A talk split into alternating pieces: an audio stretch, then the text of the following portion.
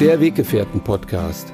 Der Podcast für eine harmonische Mensch-Hund-Beziehung mit Andreas Oligschläger.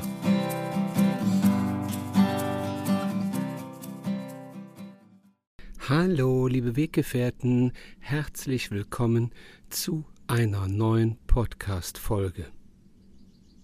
Schön, dass ihr mich wieder begleitet und mir eure Zeit schenkt.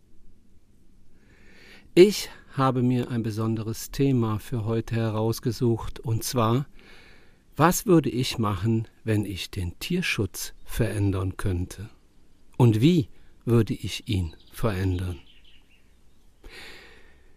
Seit ich Jugendlicher bin, mache ich Tierschutz. Ja, ich lebe Tierschutz. Schon mit 16 Jahren war ich in Tierheimen und habe dort ausgeholfen. Für mich eine Selbstverständlichkeit. Eigentlich fing der Tierschutz bei mir noch viel, viel früher an. Wenn ich früher als Kind unterwegs war und es hatte in Strömen geregnet und es lagen die Regenwürmer auf den Straßen in den Pfützen, wisst ihr, was ich gemacht habe? Ja, ich habe sie da rausgeholt. Hm. Manch einer denkt vielleicht, Hä? wieso denn? Ich weiß nicht, ich kann überhaupt nicht damit umgehen, wenn Tiere leiden. Und wenn so ein Regenwurm in so einer Pfütze liegt und da nicht mehr rauskommt und ertrinkt, dann ist das für mich so ein Moment, wo ich versuche zu helfen. Genau, schon als Kind. Und bis heute ist das so geblieben, dass wenn ich zum Beispiel einen kleinen Vogel irgendwie am Straßenrand sehe und ich weiß, dass der beim nächsten Auto überfahren werden könnte, dann halte ich an und versuche sie, ihn so ein wenig ja von der Straße weg zu scheuchen, am besten ohne ihn anzufassen, weil ich dann Angst habe, dass die Mama oder der Papa sie nicht mehr füttert. Tierschutz ist Naturschutz und Naturschutz ist Menschenschutz und alles greift irgendwie so ineinander. Ich finde, wir können nicht einfach immer nur Hunde schützen oder Katzen oder Pferde. Wir sollten es ganzheitlich sehen. Ich würde versuchen, den Tierschutz etwas anders zu gestalten.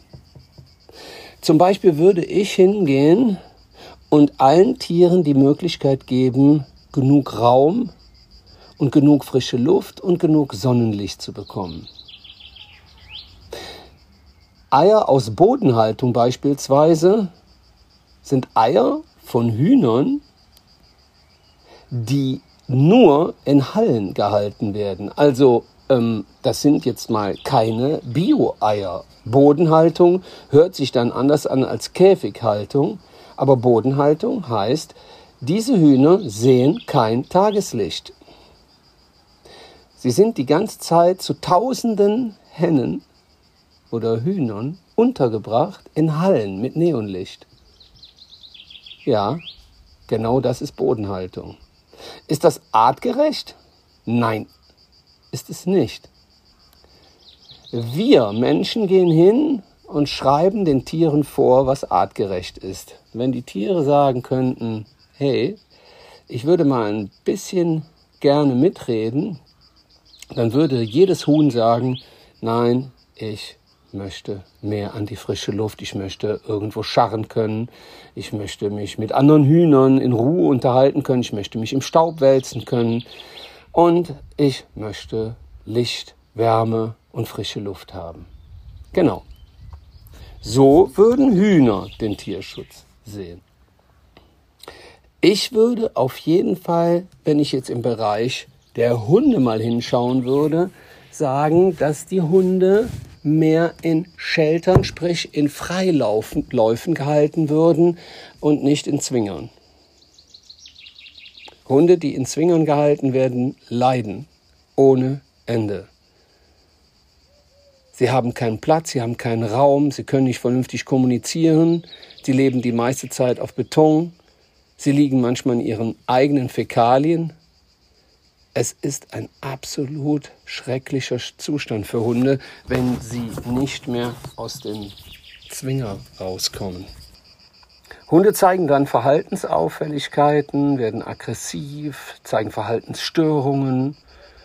Ja, und dann verhalten sie sich eben im Zwinger ganz anders als draußen. Und wer würde sich schon einen Hund nehmen, der ihn im Zwinger anknocht, anbellt, völlig hektisch hin und her rennt? Ja, die meisten Menschen schauen dann wieder weg. Und dieser Hund sitzt dann den Rest seines Lebens hinter Gittern. Ich würde den Hunden die Möglichkeit geben, mehr Raum zu bekommen. Jetzt gibt es unzählige Tierheime, die voll sind, die überfüllt sind. Unzählige Tierheime, die viel zu wenig Personal haben, viel zu wenig finanzielle Unterstützung vom Staat haben und viel zu wenig Zeit haben, um sich um alle Hunde zu kümmern. Aber warum gibt es so viele Hunde? Wenn wir mal versuchen würden, an der Wurzel des Übels anzupacken, und das liegt in der Vermehrung der Hunde. Hunde vermehren sich, weil es in vielen Ländern einfach verpönt ist, Hunde kastrieren zu lassen. Ich habe sowohl in Rumänien, Portugal, Spanien, Italien immer wieder erlebt, dass die Leute sagen, ja, also man kann ja die Hunde nicht kastrieren lassen, weil das ist ja von der Natur her so vorgegeben, dass sie sich vermehren. Mit einer Selbstverständlichkeit werden Hunde angeschafft. Wenn man sie nicht mehr braucht, werden sie ausgesetzt, fortgejagt. Diese Hunde irren dann erstmal ein paar Tage umher. Und wenn sie dann auf eine läufige Hündin treffen, dann vermehren sie sich. Diese Hunde werden dann eingefangen, in Tierheim oder Tötungsstationen verbracht und fristen dort ihr Dasein. Der Mensch geht hin und holt sich wieder einen neuen Welpen zur Belustigung der Kinder und weil Welpen ebenso süß sind und man weiß, man kann sie ja auch wieder loswerden. Also es ist ein Gebrauchsgegenstand für viele Menschen und diese holen sich dann einen Hund, nutzen ihn ab und wenn sie ihn nicht mehr gebrauchen können, dann schmeißen sie ihn weg. Genau so läuft das häufig ab. Ich habe es erlebt, ich habe selber in Portugal mit Menschen gesprochen, die wiederum Menschen kannten, die nicht mit mir über dieses Thema sprechen wollten, aber ich weiß ganz genau aus sicherer Quelle, Häufig werden Hunde angeschafft, nur weil sie süß sind. Und wenn man sie nicht mehr braucht, dann fährt meistens der Mann ein Stück in die Natur raus und setzt den Hund schlichtweg aus und fährt. Alleine die Tatsache, dass ein Hund dann für den Menschen eine gewisse Zeit gedient hat und dann ausgesetzt wird, weggeschmissen wird, zeigt auch ganz deutlich, wo man eigentlich ansetzen müsste, nämlich beim Mensch-Coaching. Diese Hunde, die dann irgendwann aufgefangen werden oder im schlimmsten Fall überfahren werden oder verhungern, sind Hunde von einer Wegwerfgesellschaft. Ja, es sind die Hunde, die nicht mehr gebraucht werden. Für mich ist es wirklich immer eine ähm, ja, ich würde sagen, eine extreme Belastung, wenn ich dort an solchen Stellen, in solchen Momenten ruhig bleiben muss. Und ich bleibe es, weil ich habe die Erfahrung gemacht, das ist mir auch schon passiert, als ich in Portugal auf einem Grundstück einem Mann zwei Hunde abkaufen wollte, die in ihren eigenen Fäkalien bis zu den Knöcheln standen und einen Zwinger hatten von einmal zwei Metern. Keine Decke, kein Korb, keine Möglichkeit, sich irgendwo in Ruhe hinzulegen. Und dieser Mann hat mir dann gedroht, er würde jetzt seine Schrotflinte holen und mich vom Grundstück jagen. Da muss ich echt immer extrem aufpassen, dass ich in meiner Ausgeglichenheit bleibe. Aber genau solche Menschen kennen keinen Tierschutz und die würden auch nichts ändern. Ob man ihnen Geld bietet, ob man versucht, sie zu sensibilisieren. Der Mann gab mir die Antwort, warum die Hunde darin sitzen würden, weil er das so entscheidet. Er hat das Recht zu entscheiden, ob die Hunde da drin sitzen oder nicht. Und wenn die das Leben lang da drin sitzen müssten, dann würde das so sein. Und er hatte ein Riesengrundstück bestimmt von zwei Hektar. Und diese Hunde waren in diesem Mini-Zwinger und winselt mich an und es hat mir das Herz gebrochen, wieder zu fahren. Ich bin dann zur Polizei gefahren, habe Anzeige erstattet. Die sind auch gucken gefahren, aber da hatte er dann den Zwinger sauber gemacht.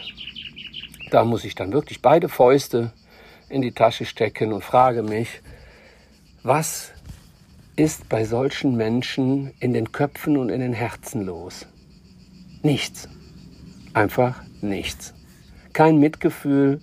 Und ähm, das ist für mich der Grund, warum ich immer wieder versuche, den Tieren aus solchen Situationen zu helfen, weil es viele Menschen gibt, die sich dafür nicht interessieren.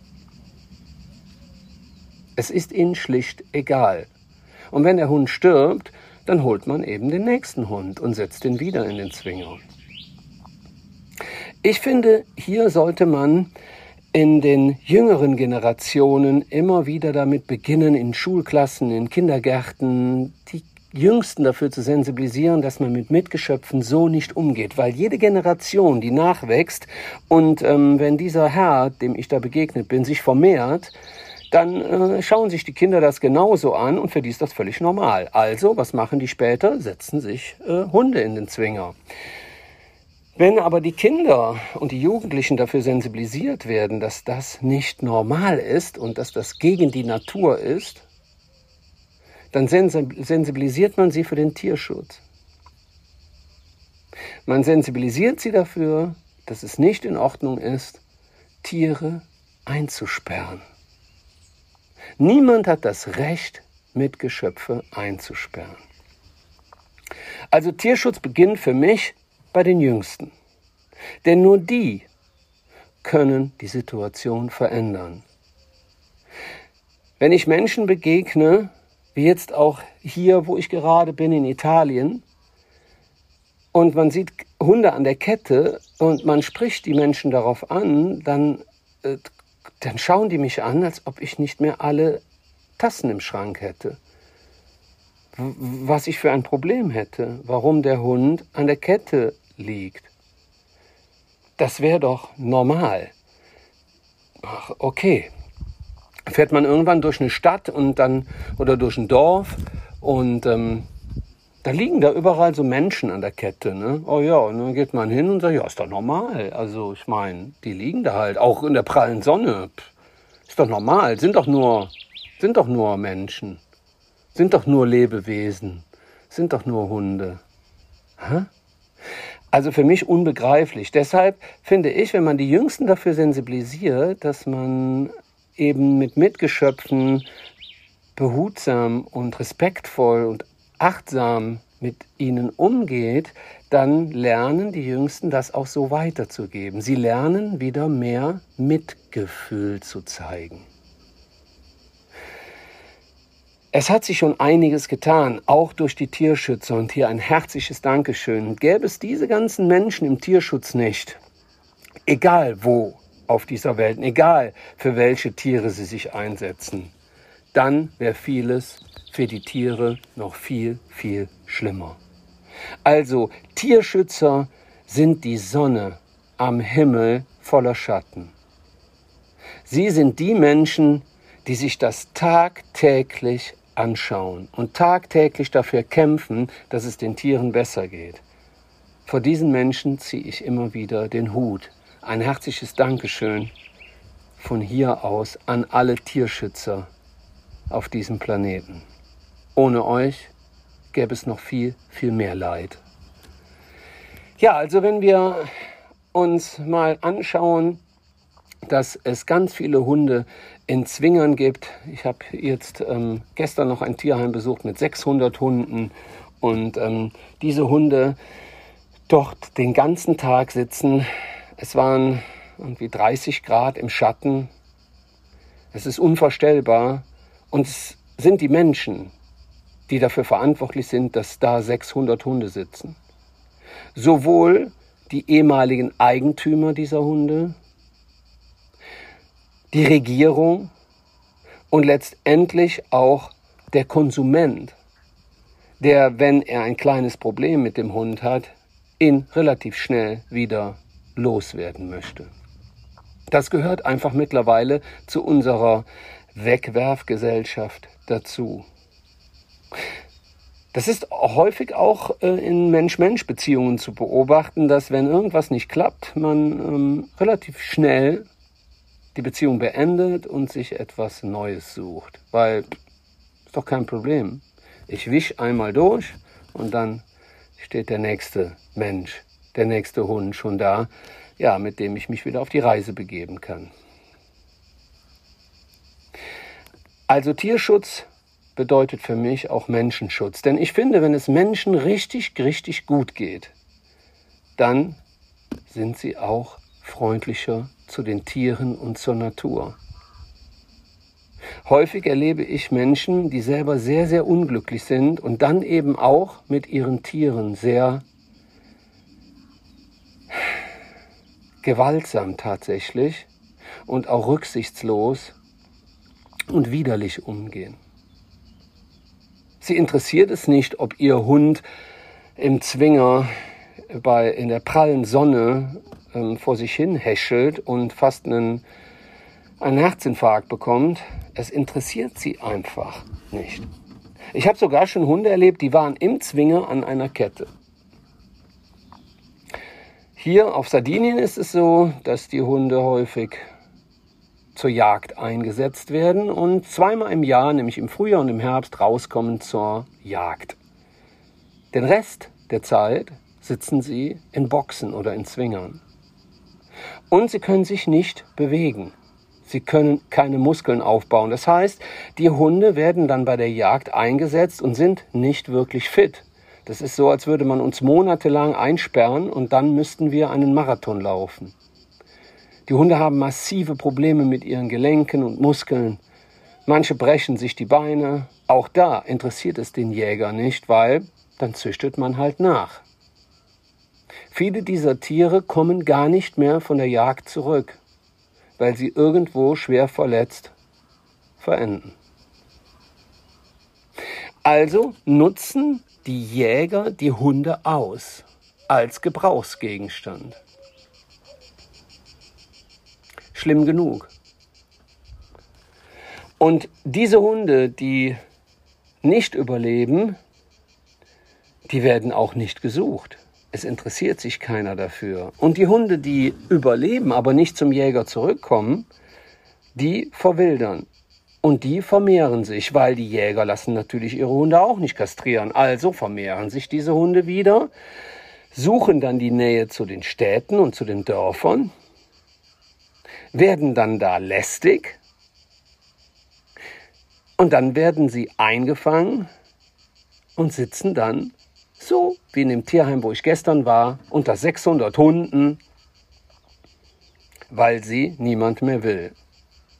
Also da können auch Hunde beisitzen, äh, ja, die vielleicht vorher noch von dem Jäger äh, fünf Straßen weiter waren. Aber der hat sie auf der Jagd nicht mehr brauchen können, also Weg damit. Unfassbar, oder?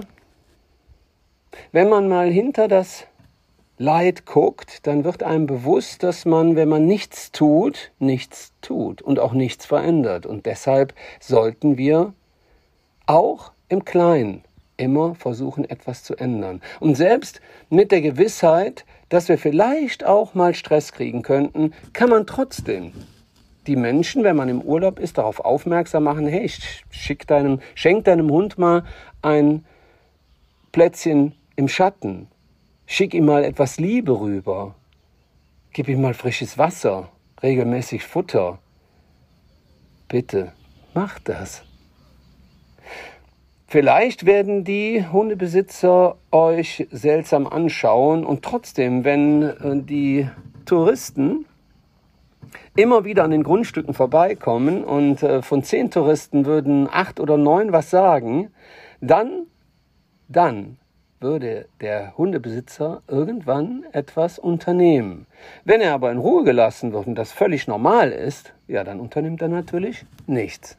Also Tierschutz beginnt für mich immer mit der Sensibilisierung, mit Mund aufmachen, mit aufhören zu schweigen, nicht zuschauen, sondern hinschauen, nicht wegschauen, sondern genau rein und dann etwas verändern, selbst wenn es nur im kleinen Rahmen ist. Also Tierschutz hat viele Gesichter. Und wenn ihr im Tierschutz helfen möchtet, ja, dann fahrt immer, wenn ihr in Urlaub fahrt, auch mal in ein Tierheim. Vielleicht spendet ihr einfach mal 5 Euro oder 10. Vielleicht geht ihr einfach mal hin und fragt, ob man irgendwie helfen kann. Oder ihr schreibt auch mal einen Brief an die Behörden. Das hilft auch oft. Also nichts tun bedeutet auch kein Tierschutz machen. Und kein Tierschutz bedeutet für viele Tiere noch viel mehr Leid. Darum wünsche ich mir, dass ihr hinschaut und nicht wegschaut. Dass ihr im Namen der Tiere die Menschen dafür sensibilisiert, achtsamer, respektvoller und würdevoller mit den Mitgeschöpfen umzugehen. Jeder kann im kleinen Rahmen etwas dafür tun. Also wenn ihr irgendwas im Tierschutz machen wollt, dann schaut hin und macht euren Mund auf. Ich würde mich freuen, wenn ihr diese Message weitertragt, wenn ihr bei den Kleinsten der Kleinsten schon anfangt, sie dafür zu sensibilisieren, dass Tiere Mitgeschöpfe sind und keine Nutztiere, dann haben wir schon wieder ein bisschen erreicht im Tierschutz. Für mich ist Tierschutz nicht nur Tierschutz. Für mich ist Tierschutz eine Aufgabe, die für alle Menschen völlig normal sein sollte. Denn wenn wir aufhören, unsere Tiere und die Natur zu schützen, dann sind wir auf dem Weg in den Schatten. Ich wünsche euch trotzdem und genau deswegen einen wundervollen Tag mit wundervollen Energien und dass ihr für euch immer wieder ein klein bisschen den Tierschutz populärer macht. Passt auf euch auf, bleibt gesund und denkt immer daran, auch ein kleines Licht macht von vielen Menschen ganz, ganz viel Helligkeit. Bis dahin, euer Andreas.